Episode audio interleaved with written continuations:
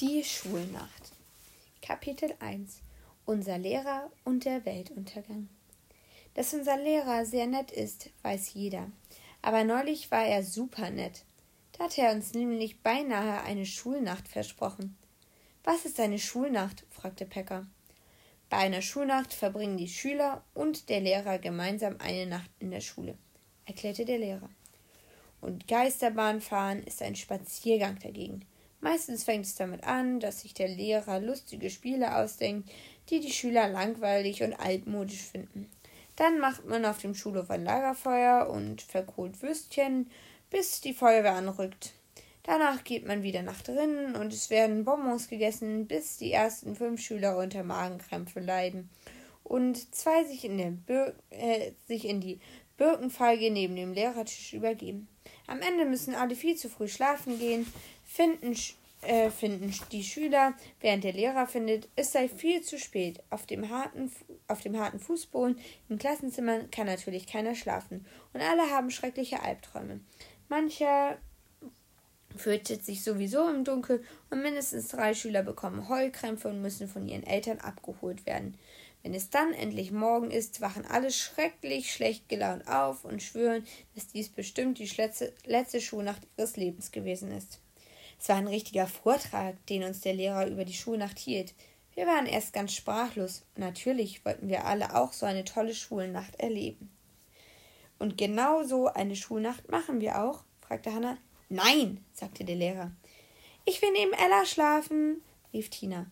Und ich neben Tina, rief Hannah. Ich möchte neben keinem von den beiden schlafen, stellte Timo klar. Wer neben mir schläft, kriegt eins auf die Nase, drohte der Rambo.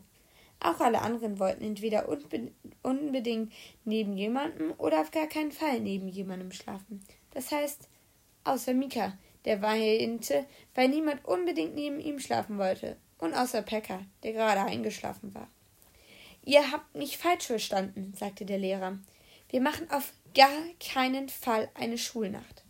Und wenn wir Geld für die Schulnacht sammeln, die wir auf gar keinen Fall machen? fragte Hannah traurig. Ich kann Pfandflaschen sammeln, sagte Timo. Und ich Altpapiere, versprach Tina. Ich gehe in den Wald und sammle Beeren, beschloss ich.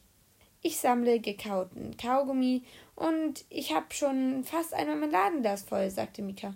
Und ich gehe außerdem noch betteln, sagte Timo. Der Rambo kann mein bemitleidenswerter Bruder sein, für den wir einen Haufen Geld brauchen, um ihn vor einer schrecklichen Krankheit zu heilen. Du bettelst eindeutig um eine blutige Nase, sagte der Rambo. Ein für alle Mal, sagte der Lehrer. Wir werden keine Schulnacht machen. Dann schrieb er 50 Mal Schulnacht an die Tafel und strich es 50 Mal durch. Dürfen wir einen Schlafsack mitbringen? fragte Timo, als der Lehrer die Kreide weglegte. Darf man Bonbons mitbringen? fragte Tina. Oder Würstchen? fragte Hanna. Darf man Boxhandschuhe mitbringen? fragte der Rambo. Oder Schminksachen? fragte ich.